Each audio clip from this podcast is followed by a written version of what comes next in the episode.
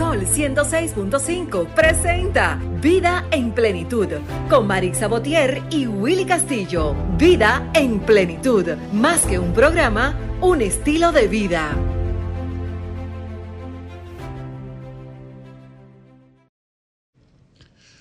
Saludos, saludos, muy buenos días a todos. Feliz domingo, bendiciones. Estamos ya en la corriendo la tercera semana del mes de mayo, el quinto mes del año.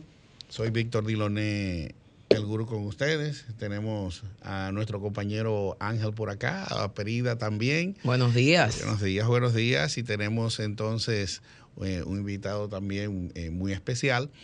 Y vamos a tener en esta edición de Vida en Plenitud Radio, pues un programa interesante donde vamos a tocar tópicos eh, del derecho. ¿Es así, Vera Prida? Así es, tenemos un programa de lujo, Diloné. Hola Ángel, buenos días. Buenos días, Prida. Tenemos un experto en el área del derecho, un, un abogado de, de, mucha experiencia, pero sobre todo un abogado que procure el bienestar de todos sus colegas en el mundo del derecho y nos va a traer un tema interesantísimo que vamos a presentar más adelante relativo a la ley del Colegio de Abogados y a la crisis que hay en el ejercicio del derecho, Dilon. Esto está buenísimo. Sí, ¿eh? muy importante eso, sí, porque el derecho es una pieza fundamental y clave en nuestro una país. carrera y es básica. Bueno que esté, claro, que tenga una institución que lo regule. Sí, siempre, siempre se dice que en la familia debe haber un abogado, un médico y un militar. Yo busco el abogado primero. Mira, en este país yo prefiero buscarme el abogado antes del médico. Aguanta, es es más probable que usted tenga un tema legal que un tema médico. en Es mi más fácil. Claro, mi hermano. Y que sea bueno. Y que sea litigante. Y es bueno que siempre te Ah. asesore y que tú lo consultes. Pero por diga, ¿cómo se hace tal supuesto, el doctor no viene a hablar de todo eso hoy. Prepárense, quédense ahí. Cuando yo oigo, esto es en chanza, cuando yo oigo la palabra litigante, pienso pica pleito. Sí. ¿eh? Es una expresión muy popular del dominicano. sí, sí. Pero no, eso tiene que ver con muchas cosas. Bueno, señores, así iniciamos en este domingo. Domingo ya estamos a 21 ¿no? Sí. y prácticamente a este mes de mayo le quedan solamente 10 días. El próximo domingo tenemos el domingo del Día de las Madres Correcto. para República Dominicana y muchos sitios que lo celebran el último domingo de mayo. En otros lares, pues ya se celebró, que es el segundo domingo, Estados Unidos, España, me parece que México también. En México coincidió este año, me parece, con las celebraciones del 5 de, de mayo. Ellos Correcto. tienen unas fiestas muy importantes. Y bueno, decir que vamos a ver entonces cómo orquestamos ese programa especial del próximo domingo para el Día de las Madres. Pero antes de adelantarnos al domingo, vamos entonces primero a trajinar por el camino de hoy. Así inicia Vida en Plenitud Radio.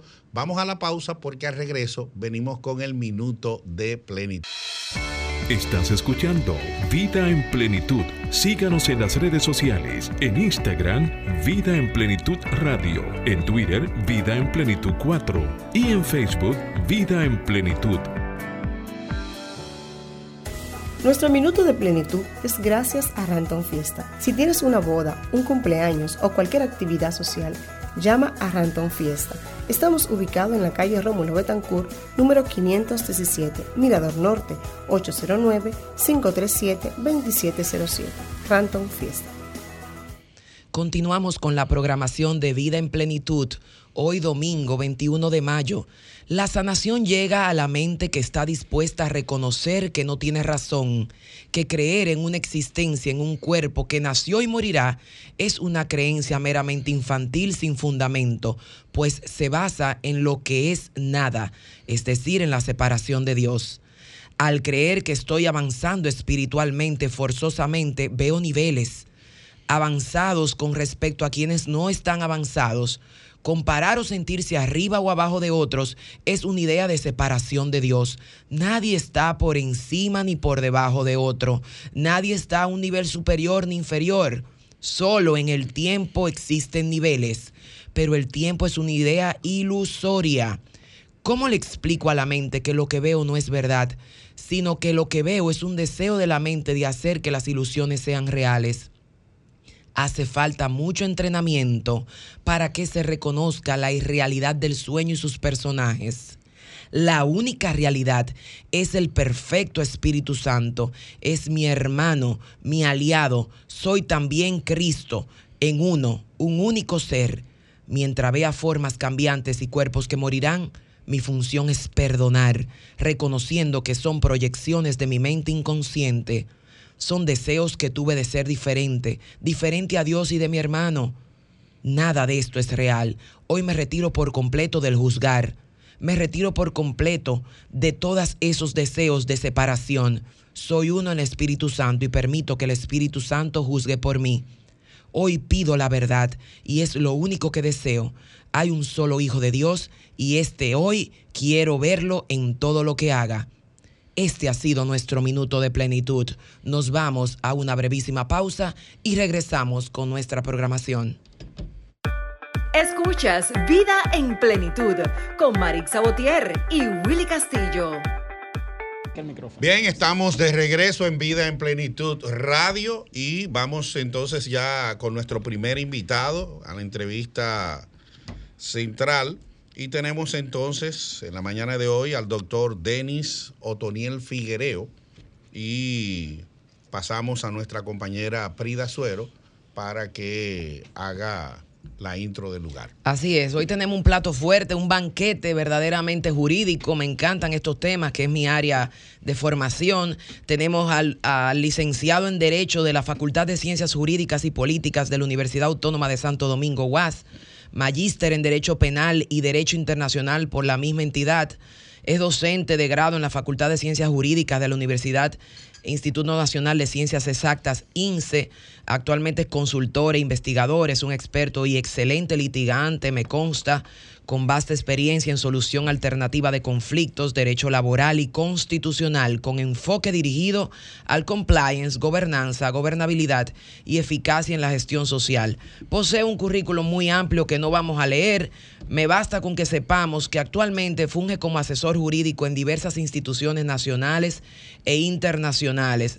Fue representante honorífico del Colegio de Abogados por ante el Comité de Asesoría Comunitaria del Hospital Heriberto Peter, acompañando a voluntarios y orientándolo. Ha sido reconocido por el Ayuntamiento del Distrito Nacional y por la Iglesia San Juan Evangelista por su labor benéfica a favor de la juventud. Es profesor de INSE, UNIBE, de la Academia Jurídica Nacional.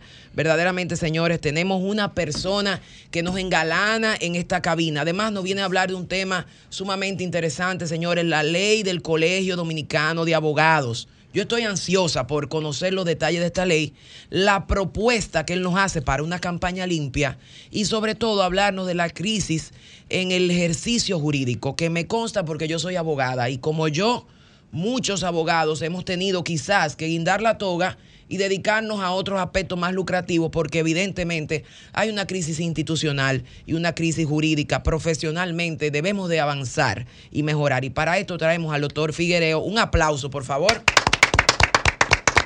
Bienvenido, mi querido y respetado amigo Denis. Cuéntanos, ¿qué nos traes por aquí hoy? Bueno, ante todo, desearle un feliz domingo y muy buenos días a ustedes, agradeciéndole la invitación y a todos los que lo escuchan también. Hoy vamos a hablar de la ley 319, que es la ley que instituye el Colegio de Abogados de la República Dominicana. Es la ley que tiene que ver con la regulación del ejercicio del derecho en el país. Y es muy interesante porque, bueno, cuando un abogado se pasa el concurso para ser ministerio público o como se conoce fiscal, cree que dejó de ser abogado. Así Cuando es. un abogado Así es. participa en el concurso de la defensa pública y es defensor público, se cree que deja de ser abogado.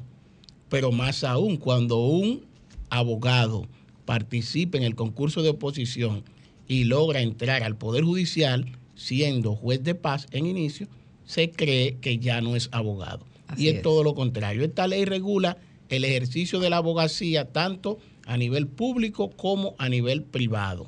Así es. ¿Y qué novedades usted diría que esta ley nos está trayendo, tanto de manera positiva como de manera negativa? Porque sé que hay mucho trabajo que hacer. En el Colegio Dominicano de Abogados hay retos, hay retos, Denny. Cuéntame de eso. ¿Cómo tú ves la ley frente a la aplicación y frente al colegio? ¿Qué retos tenemos? Mira, es una ley muy interesante, ya no es tan nueva porque es del año 2019 Así es. y tiene que ver con la transparencia en el ejercicio del derecho, tiene que ver con la probidad del profesional del derecho, pero más aún, tú me preguntas algo que pudiera pensarse como negativo, tras un análisis se podría entender que no, es la obligatoriedad. Todo el que se gradúa de derecho en la República Dominicana o viene con un título del extranjero y se homologa para ejercer esta profesión en nuestro país, tiene que ser inscrito en el Colegio de, Abogados y tiene que estar agremiado a este ente regulador. Denis, yo tengo una pregunta. ¿Cómo está regulando el Colegio de Abogados Dominicanos el ejercicio del derecho en el país? Porque se comenta mucho, se habla que está saturada esta profesión de, del derecho, de la abogacía. Cuéntame qué dice la ley, si hay algún un artículo que, que, dice no, no podemos parar, que las universidades den esta cátedra, den esta carrera, o sí podemos hacerlo. Mira, es una pregunta muy interesante y te agradezco formularla porque me permite ampliar un poquito el horizonte en cuanto a la carrera del derecho y a lo que es en nuestro país. Fíjate, en Estados Unidos hay, para ponerte en contexto, hay un abogado por cada 300 habitantes. Fíjate bien, un abogado por cada 300 habitantes. ¿Hay demasiados abogados? Se entiende, se entiende entonces que sí, pero es no.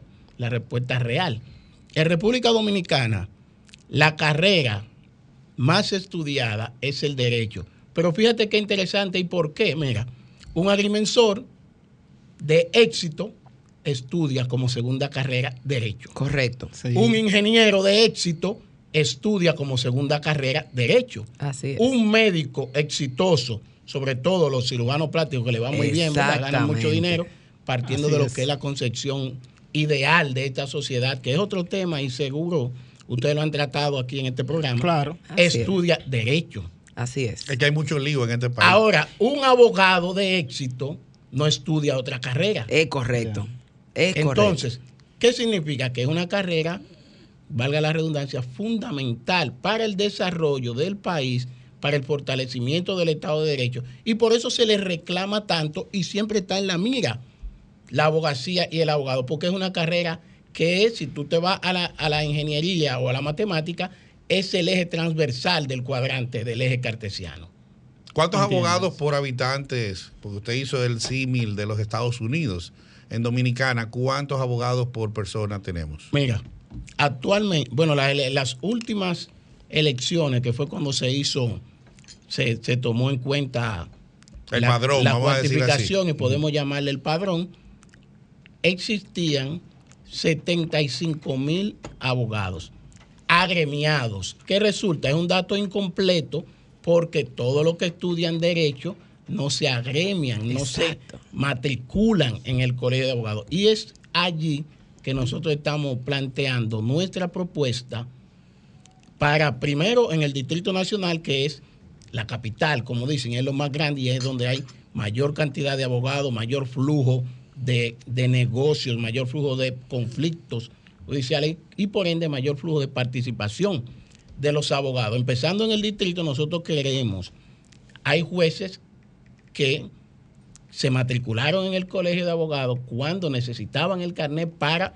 postularse, para Increíble. aspirar a juez de paz y jamás se han Va, se han puesto al día, vamos a llamarle, no como se dice la ley. No se han actualizado. No se han actualizado su matrícula. Hay ministerios públicos, pero también hay empresarios, hay políticos que estudian derecho, pero no se matriculan, matriculan. en el colegio, o si se matriculan, no, no, no, le dan seguimiento al gremio. Ahora, para decir que los abogados no sirven, que los abogados son delincuentes. Ahí sí están que ellos. Los abogados son sinvergüenza. Que ahí están ellos de primero. abogados. Sí, ahí están los ellos de mismos primero. que estudiaron otra carrera de inicio, uh -huh. hicieron el derecho de segunda, atacan. Atacan. Denis, y, Pero entonces tienen que participar para poder demandar. Entiendo. Y Denis, ¿cuál entiende usted que es la crisis o cuáles son la, las crisis por las cuales está atravesando hoy día el colegio de abogados y los abogados en el país?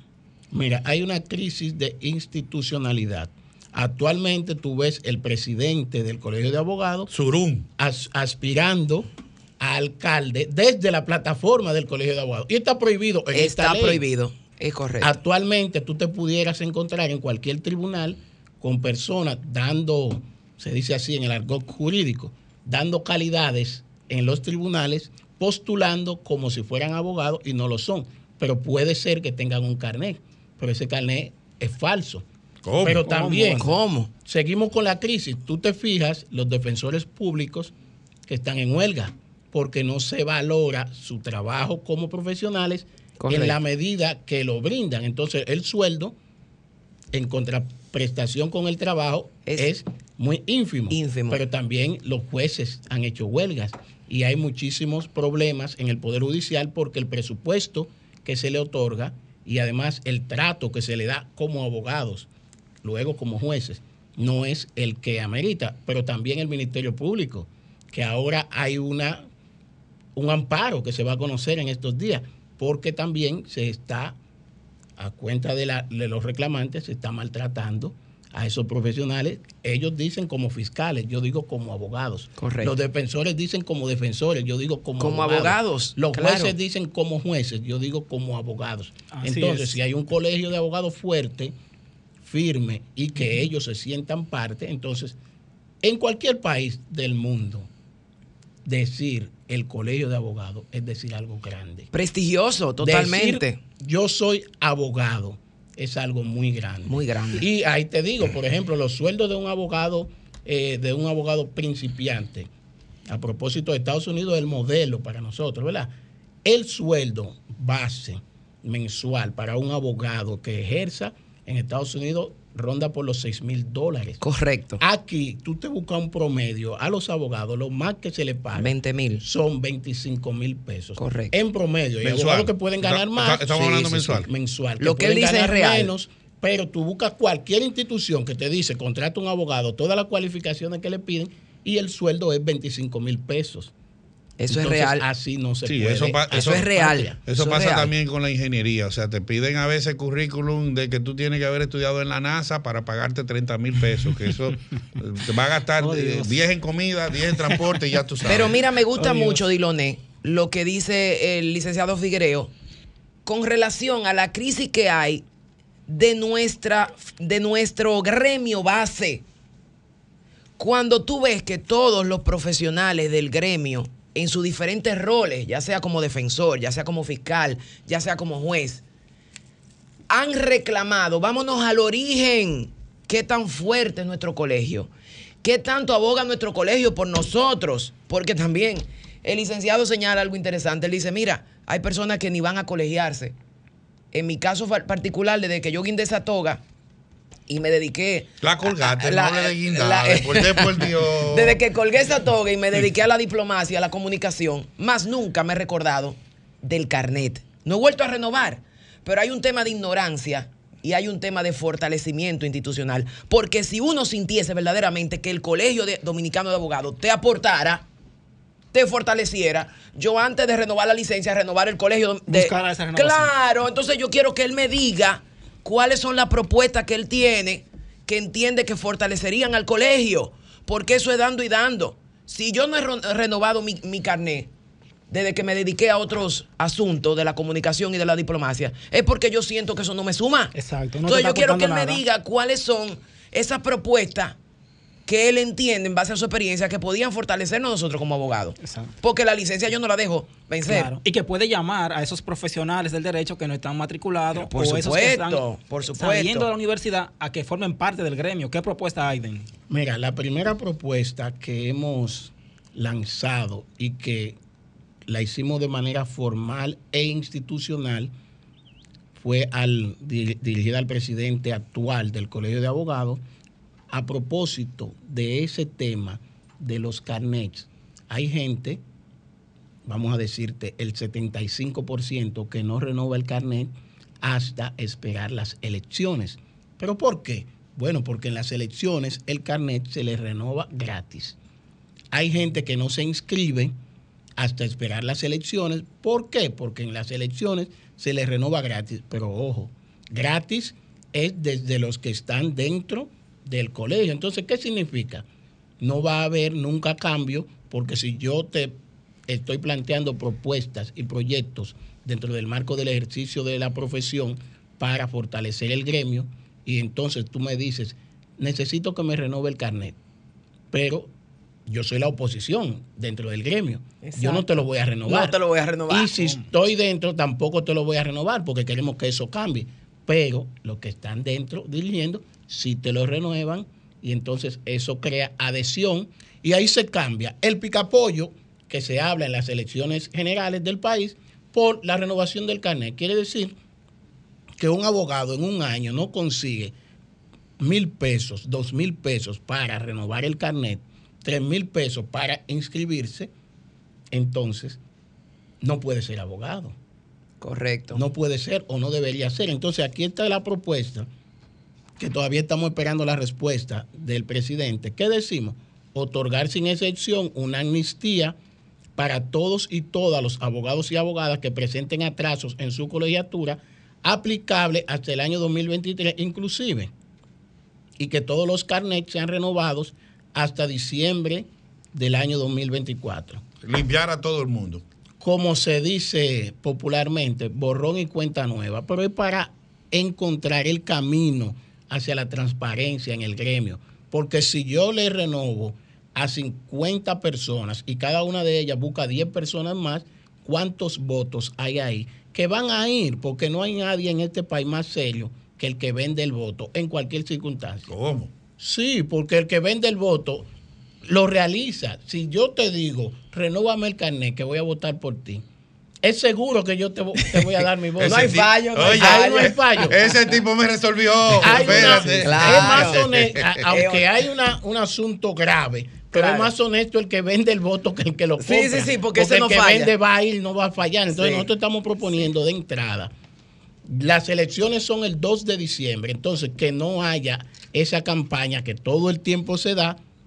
Tráiganme los carnets, denme la cédula, los que se graduaron, denme los documentos, yo los voy a inscribir que eso no pase. Ya para el, año- el mes que viene, en junio, tiene que estar también, según la ley, el reglamento, De las elecciones. el reglamento de las elecciones. Entonces nosotros también hacemos un llamado para que ese reglamento no sea a la medida de lo que están dentro del colegio. Que la comisión electoral no responda a la medida de lo que están dentro en el colegio.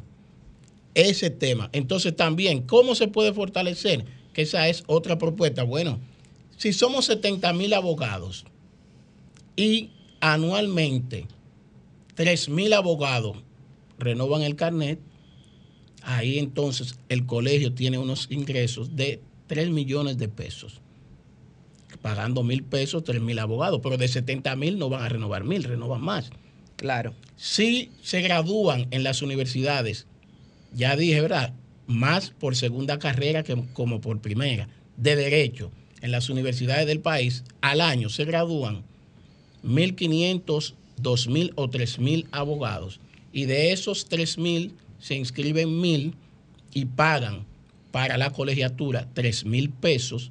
Entonces ahí hay otro ingreso que entra al colegio. Solo esos dos ítems estamos verificando. Entonces, el colegio nunca ha dicho de modo transparente esos recursos si se gastan en sueldo, si se gastan en viáticos, si se compran de libros, si se pagan de asesoría. No se sabe. No hay, no hay una rendición económica de cuentas. no hay una rendición económica de cuentas, aunque esta ley Lo establece. Esta ley lo establece y e incluso envía a la, o sea, apodera esta ley a la Cámara de Cuentas para verificar esos ingresos. Pero hay muchos que dicen, bueno, es que los ingresos del Colegio de Abogados no son públicos. Y nosotros sostenemos la tesis que sí, porque se pagan sellos, se compran recibos que los elabora la Dirección General de Impuestos Internos. Claro. Ese dinero llega a impuestos internos y luego se le transfiere a través de la Procuraduría General de la República o de otras instituciones que son las que captan, también el- el- la Suprema Corte de Justicia, el Consejo del Poder Judicial captan esos recursos y luego lo entregan a través de Hacienda al colegio. Entonces, esos fondos no son públicos. no que esos Sí. fondos son que los pagan los abogados, los pagan los abogados y también los particulares. Toda diligencia jurídica, incluso está establecido en la ley, lleva un sellito o un recibo. Y eso hay un por ciento que va al colegio de abogados. ¿Qué pasa con esos recursos? No se sabe. Cada seccional, Oh, Dios mío. cada seccional tiene que manejar unos recursos, pero tiene también que hacer ciertas actividades durante el año, sobre todo, principalmente, rendir cuentas. Ninguna la hace. Se están clavando los chelitos, Solo doctor. hacen esas personas que han dirigido el gremio, inclusive quien está en la seccional del Distrito Nacional, hacen una que nosotros le llamamos una pseudo proyección personal, porque lo que se está haciendo con esas personas que creen que se están proyectando a través del colegio de abogados es una involución de nuestra carrera. Claro. Y, de, y cada vez más los abogados nos valoran menos. O sea, en vez de el colegio de abogados servir para representar como gremio a los abogados del país, lo que se está haciendo entonces en pocas palabras, en lo que estoy escuchando de lo que usted dice, es que se está politiqueando y que se está obviando aspectos importantes de la ley y que se están dejando de hacer cosas importantes, no solamente para el propio colegio, para su imagen y para su proyección, sino también para todo el entramado, todo el tren judicial. Mi pregunta es la siguiente, ¿quién está encargado de hacer que se cumpla esa ley 319? La ley 319 es la ley, como, como le dije al principio, que crea el Colegio de Abogados de la República Dominicana. Entonces, ahí le da facultad a quien, a quien dirija el colegio. Hay diferentes niveles de dirección y la máxima, como siempre en este país presidencialista, la tiene el presidente del Colegio de Abogados. Le rehago la, Entonces, le rehago la ¿quién es re- pregunta. Le rehago la pre- el presidente de abogados está incumpliendo con algunas cosas. Dentro de ellas, él está siendo candidato a una posición siendo presidente. O sea, algo que no es compatible a la luz de la ley como usted nos Sí. expresa. ¿Quién está en el deber de frenarlo? Es Urún, el presidente de los abogados, ¿verdad? Llamar fulano. Sí. Esto no, esto, una de las dos. O renuncias como presidente o renuncias a la candidatura porque son incompatibles. ¿Quién está llamado a jalarle la greña por ahí? Él no tiene mucho cabello adelante, pero dele para allá, doctor. Sí, yo te voy a responder. Lo que pasa es que eh, no quiero hacer una, una alocución que parezca que es intuito persona o que he dirigido a alguien. No, no, el nombre lo puse yo. Un momentito, pero déjame responderte. Entonces, te dije la dirección máxima la autor- le da la ley al presidente. Entonces, cuando el presidente incumple, y te voy a, a abundar en la respuesta, es la Asamblea General que lo puede destituir. Entonces, en el caso particular del presidente actual, mira, llegó al Colegio de Abogados de la mano de los abogados del actual PRM la primera vez. ¿Qué pasa? Empezó a incumplir con sus funciones y se reunió la Asamblea General. Eso es una historia interna del Colegio de Abogados. Se reunió la Asamblea General y lo iban a destituir. Y por eso él salta del PRM al PLD. Como el PLD estaba en el poder, entonces no pudo, no pudo la Asamblea General destituirlo y se hicieron tras bastidores algunos acuerdos y quedó siendo todavía presidente. Entonces, luego de que está en el PLD, entonces ahora está en otro partido. Cuando mencionan, la, ya te respondí esa parte, es la Asamblea General que la puede, puede destituir al presidente. Todas las seccionales conforman la Asamblea General. Entonces, ¿qué ha pasado con la política? Que ahí llamó la atención. No es que se politice el colegio de abogados, es que el hombre es un animal político. Y además, es que si somos 70 mil. Pero es una selva que hay más. Sí, una selva, pero escucha. Es una realidad. por dónde va la reflexión. Somos animales Ah, políticos. No es la política, es. la mala política. Correcto. No es la, gest- la gestión, no, es la mala, mala gestión. gestión. ¿Por qué digo esto? Porque, pero también incide el asunto de la falta de empatía de los abogados, ya dije, jueces, fiscales, ministerio público, con los cuales hacemos causa común en sus reclamos, pero les convocamos a que se entiendan que ellos son abogados. Entonces, si de 70 mil, que ahora debemos ser 80, solo votan 10 mil en las elecciones. Y esos 10 mil que lo hacen son los que están matriculados en los partidos políticos y como son proselitistas, son prosélitos, están siempre dispuestos para la participación, los partidos lo convocan, cada partido con su candidato y van, entonces, y ellos votan. Bueno, y si solo votan 10 mil y los otros 70, ¿dónde están? Son más responsables los 70 que no votan que los 10 que van. Así entonces, si solo van los 10 y cada uno de ellos representa un partido político, al final se le va a pretender echar la culpa a la política y no es así. Es a la mala política, la mala gestión, no de los políticos, sino de las personas que llegan ahí y hacen un mal trabajo, una mala función y una mala gestión. Doctor Figuereo, estamos ya en el tramo final de este interesante debate jurídico, político, social con usted.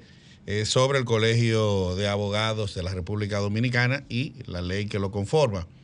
Para ya cerrar como colofón a, a su intervención, díganos entonces, en síntesis, qué entiende usted que son los aspectos ya generales de sus propuestas y al mismo tiempo de lo que ya eh, previo a los documentos, vista la ley y vista la situación actual, que hay en el ACARD, pues ver qué, usted plantea en síntesis. ¿Y dónde lo conseguimos para contactarnos con él también? Bien, eh, gracias nueva vez por la invitación. Nuestro planteamiento es la convocatoria, la invitación a que todos los abogados del país, estos son los jueces, los fiscales, los defensores públicos, los abogados que trabajan en empresas privadas, los abogados corporativos, que hay en una oficina de abogados hasta 200 abogados, se interesen, se integren y participen en todo lo que tiene que ver con el gremio que nos agrupa, que nos aglutina, y en la medida que ese gremio, que por, ley y además ratificado por una sentencia del Tribunal Constitucional, todo el que estudie derecho debe participar y debe integrarse, entonces seamos de verdad parte de este gremio, le apoyemos, lo fortalezcamos y en la medida que el gremio crezca, también vamos a crecer como profesionales y vamos a seguir siendo, como ya les dije al inicio, la segunda carrera más estudiada. Segunda carrera, ¿por qué? Porque los ingenieros estudian derecho, los agrónomos, los agrimensores y los médicos. Entonces, hay que fortalecer el derecho para fortalecer el Estado dominicano. Teléfono y redes sociales, licenciado Figuereo. Estamos disponibles en el 809-819-9716 y en las redes, en todas, Twitter, Facebook, Instagram, través de arroba Denis Figuereo. Agradecemos la intervención del licenciado Figuereo. Nosotros nos vamos a una brevísima pausa y continuamos con la programación de Vida en Plenitud. Escuchas Vida en Plenitud con Marix Sabotier y Willy Castillo. Continuamos con Vida en Plenitud Radio en este domingo, domingo 21 de mayo del 2023. Y ahora vamos entonces a pasar con la segunda entrevista del día de hoy. Tenemos un invitado también excepcional, catedrático de la Universidad Autónoma de Santo Domingo. Tenemos al señor David Laos. Adelante, Ángel. Sí, tenemos al profesor y catedrático universitario David Laos Brito, quien es eh, profesor de la Cátedra de Derecho Constitucional, de, ya dicho, de la Universidad Autónoma de Santo Domingo. Hoy nos va a hablar sobre neoconstitucionalismo, esa amplia sábana que, ¿verdad? de la Constitución, que el doctor Brito sabe hilvanar y coser bien en ella. Eh, bienvenido, doctor. Eh, estamos prestos nosotros y los radioescuchas a oír de usted hablar de ese tema que usted maneja también, que es la Constitución y el neoconstitucionalismo. Bueno, yo estoy aquí para contestar la pregunta de ustedes, porque yo puedo hablar de varias horas del tema, pero no sé qué es lo que es de interés para ustedes, los oyentes de este programa, así que me gustaría que lo hagamos a modo de pregunta. Perfecto. me preguntan y yo respondo. ¿Qué, es la neoconstitución? o el neoconstitucionalismo. ¿Con eh, qué se come eso, vamos a decir, profesor? para que toda la audiencia pueda Sí. caernos atrás. Sí, el concepto de neoconstitucionalismo eh, se maneja después de la Segunda Guerra Mundial eh, en Europa y es producto de, las transformaciones que en derecho eh, provocaron los juristas Hans Kelsen y Carl Smith. Eh, el primer antecedente de esto se podría decir que es la sentencia Marbury versus Madison en Estados Unidos eh, en, 2000 en 1801, pero ya entrado el siglo XX se entendió que el derecho civil había quedado desfasado y también el derecho penal, entonces se hacía necesario un reenfoque de- del derecho. Esto venía porque la llamada trilogía de poder, lo que todo mundo sabe hacer desde la Revolución Francesa de 1789, que era eh, crear una república, un poder ejecutivo, un poder legislativo y un poder judicial, eh, se había agotado. ¿Por qué? Porque se plantea el principio de que se, trata de tres poderes iguales e independientes entre sí. Entonces, a la pregunta quién supervisaba a esos tres poderes, eh, no había respuesta en ese marco, hasta que Hans Kelsen entonces vino con una nueva teoría que permitió establecer la necesidad de que los conflictos que pudieran eh, eh, eh, darse entre esos tres poderes podían y debían ser resueltos creando una figura suprapoder llamada Tribunal Constitucional. Profesor, ¿y- ¿y en qué medida influyó, digamos, que Carl Smith era un representante del régimen nazi? Eso, no, eso es falso. Falso. Falso. No tuvo nada que ver. Nada que ver.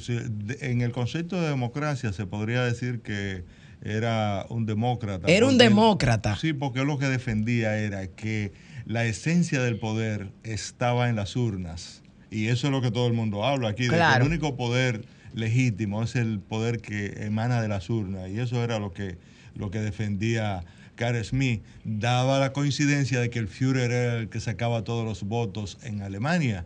Por vía de consecuencia, era Sí. el que representaba el auténtico eh, representante de la soberanía de- de- del Reichstag y, y del pueblo alemán. Pero eso se maneja, de- eh, los populistas lo manejan y los demócratas aquí en el país, quizás sin pensar en el contenido y en lo que se dijo de Carl Smith, pero Smith es un excelente juri- jurista, todavía no superado en muchas de sus teorías y que basa eh, su doctrina en la legitimidad del poder a partir de las urnas. Obviamente, siempre se le contrapone a, a- a un colega suyo llamado Hans Kelsen, que Sí, entonces Kelsen. planteó el que para el bien de la democracia, el bien de la estabilidad democrática, era necesario no que prevaleciese como legítimo el poder emanado de las urnas, sino las llamadas elecciones indirectas, las elecciones de consejo.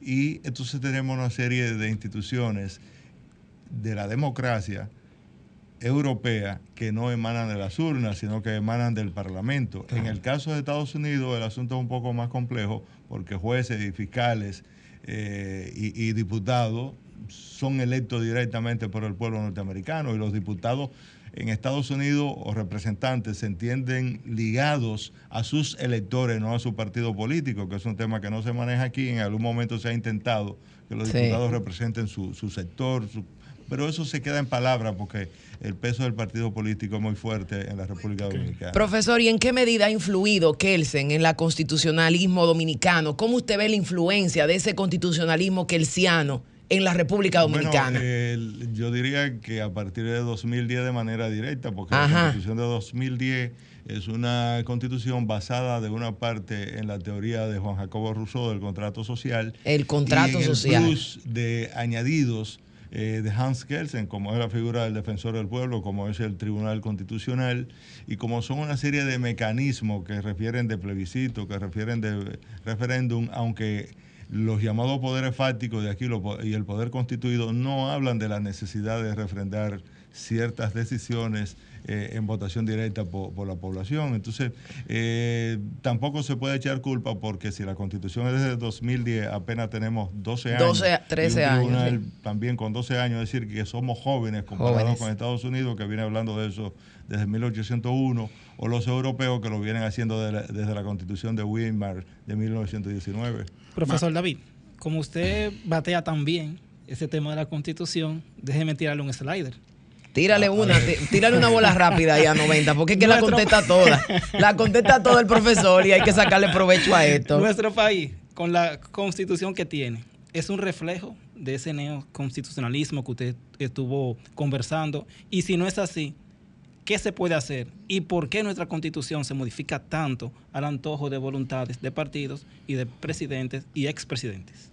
Mire, nosotros tenemos eh, una de las constituciones más modernas del mundo. Por su contenido y porque es una de las más recientes en ser aprobada. Apenas tiene 12 años.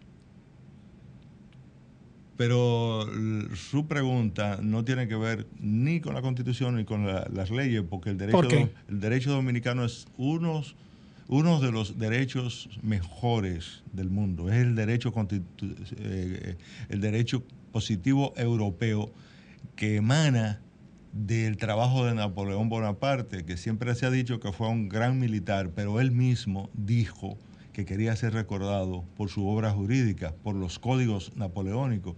Y así ha sido.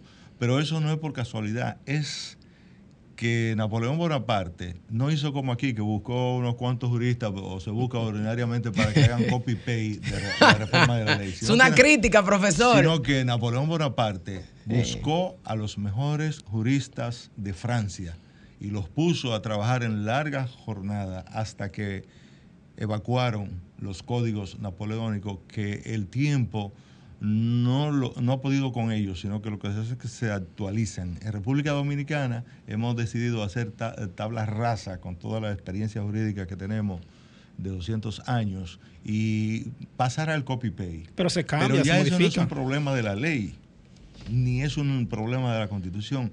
Donde nosotros tenemos problemas es en la aplicación de la ley.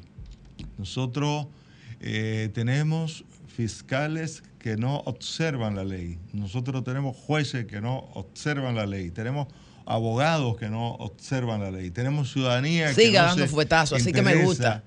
Por eh, la ley en, su, justa dimensión. Así nosotros tenemos problema no en la base jurídica, en, el formalismo jurídico. Tenemos leyes, eh, yo diría que sobreabundantes. El problema está en la aplicación de estas. Correcto. Por ejemplo, aquí a los jueces se les hace difícil condenar a un corrupto, pero sin embargo, y se habla del debido proceso y se habla de los derechos fundamentales, pero mire qué contradicción, nuestras cárceles están sobrepobladas no de presos condenados, de presos eh, preventivos. Y cuando se iniciaron las reformas, uno, eh, quizás el punto uno uno de justificación de esa reforma era terminar con los precios preventivos. Y ahora es cuando tenemos presos preventivos. Pero eso se puede un problema de la aplicación de la ley. Aquí tenemos gente que se ha robado una gallina, un racimo de plátano con 20 y 30 años de condena y a veces sin juicio ya lleva 10 o 15 años. Y tenemos a corrupto connotado, personas que se le ha probado y requete probado. Y que es fácil porque el artículo 146 de la Constitución eh, 146.3 eh, invierte la carga de la prueba. El fiscal no tiene que probar nada. Nada. Ni los jueces tampoco. Es aquella persona que se ha enriquecido ilícitamente que tiene que demostrar el origen de los bienes que exhibe. Si no puede hacerlo, si no puede, y es fácil solamente hay que pedirle, eh, búscame los impuestos que tú pagaste tu liquidación de impuestos del año pasado. Simplemente con esa única pregunta. Devolver los robados. No hay que buscar miles de pruebas, miles de horas de, juicio. Profesor David. Dos o tres preguntas son suficientes. ¿Qué usted entiende, ya cerrando así para cerrar, qué podemos hacer para cambiar, hacer un cambio y adaptarla a esa ¿Qué hace falta, ¿Qué digamos? Falta? ¿Qué podemos hacer? ¿Qué podemos hacer? ¿Qué hace falta para que tengamos una constitución robusta, acorde a los tiempos actuales? Sugerencias. Estoy convencido de que del Estado nada. Desde la sociedad civil, todo. La población tendrá que empoderarse y comenzar a hacer exigencia. Eh, los poderes constituidos se ponen muy nerviosos cuando la gente sale a la calle. La constitución del 2010 ha creado instituciones para que no sea necesario salir a la calle. Pero si estas instituciones no funcionan, evidentemente que la población tendrá que tomar en sus manos eh, la, la acción en justicia. Profesor, número de teléfonos, redes sociales, ¿cómo le contactamos al profesor Laos? Bueno, eso no me lo tenía yo. Planificar. Yo soy, yo soy, eh, director del Centro de Estudios Constitucionales de la Universidad Autónoma de Santo Domingo. Creo que me pueden conseguir en la Escuela de Ciencia Política y en la Escuela de Derecho de la UAS y, y en el Decanato de Ciencias Jurídicas y Políticas. A la orden de quien quiera. Teléfono, una red social que tenga. Eh, bueno, eh, me pueden conseguir en el 535 para el 400. Bueno, ahí está. Gracias. Entonces, muchísimas gracias al maestro David Laos. De Y verdad, en las redes también, ¿verdad? Sí, sí, con, sí, con sí. mi nombre se, se entra ahí ya. ¿no? David Laos. David Laos. Excelente. Bueno, Perfecto. señores, eh, dejó la cabina encendida con, Así es. con- con los temas. eh, de verdad que tiempo nos faltó. Eh, no pudimos hablar de los deportes. Deporte. los la. Lakers, los Lakers están pasando trabajo. Cuidado los lebronianos. Señores, para nosotros ha sido un gran placer en esta edición de Vida en Plenitud Radio. Y de verdad que el próximo domingo, Día de las Madres, venimos preparados para otro programa más, donde ya estaríamos con Maritza, con Willy, eh, Ángel, Prida y un servidor, Víctor Diloné. Pasen muy buenas, bendiciones y el próximo domingo, si Dios lo permite, como siempre digo, estaremos aquí al frente del cañón. Dios me les bendiga. Bye bye. Bye, bye. Sol 106.5, la más interactiva.